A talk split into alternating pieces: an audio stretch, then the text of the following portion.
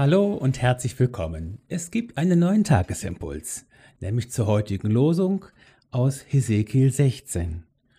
Du wirst an deine Wege denken und dich schämen, wenn ich dir alles vergeben werde, was du getan hast, spricht der Herr. Der Lehrtext dazu aus 2. Korinther 7. Die Traurigkeit nach Gottes Willen wirkt zur Seligkeit eine Umkehr, die niemanden reut. Umkehrleben, das ist unser Thema heute. Wer kennt das nicht? Im Rückblick und in Erinnerung tauchen mit einem Mal Dinge auf, für die man sich heute in Grund und Boden schämt. Wie konnte ich das damals nur tun? Warum habe ich das bloß gesagt? Es macht uns traurig, im Rückblick zu erkennen, wozu auch wir fähig sind. Doch was nun? Wir können mit dem großen Schwamm kommen und diese Gedanken und Erinnerungen beiseite wischen, schamlos werden und sagen, was kümmert mich mein Geschwätz von gestern? Was soll das Rumkramen in der Vergangenheit? Ich lebe im Hier und Jetzt. Was im Moment dann so vollmundig klingt, ist oft nur unter großen Kraftanstrengungen durchzuhalten, weil sich die Vergangenheit eben doch immer wieder meldet und sich nicht mundtot machen lässt. Wir können auch mit der endlosen Litanei der Selbstrechtfertigung beginnen, die Dinge schönreden und versuchen, die Erinnerungen umzuschreiben. Und wenn man nur lang genug sich einredet, dass die Dinge doch in Wahrheit ganz anders waren, glaubt man's am Ende vielleicht sogar selbst.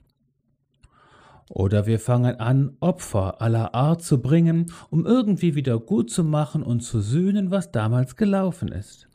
Oder wir schlüpfen selbst in die Opferrolle und beklagen ohne Ende unser Weh und Ach. Alles das ist wenig heilsam. Heilsam ist der Weg der Umkehr zu Jesus. Scham und Traurigkeit über früheren Wegen wollen zur Seligkeit helfen, wie der Apostel Paulus es im heutigen Lehrtext sagt.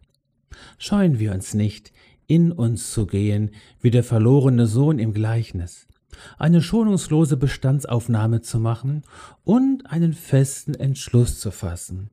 Ich will mich aufmachen und zu meinem Vater gehen und zu ihm sagen, Vater, ich habe gesündigt gegen den Himmel und vor dir.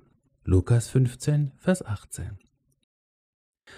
Wir haben einen Vater im Himmel, der uns alles vergeben wird, was wir getan haben. So die Losung heute.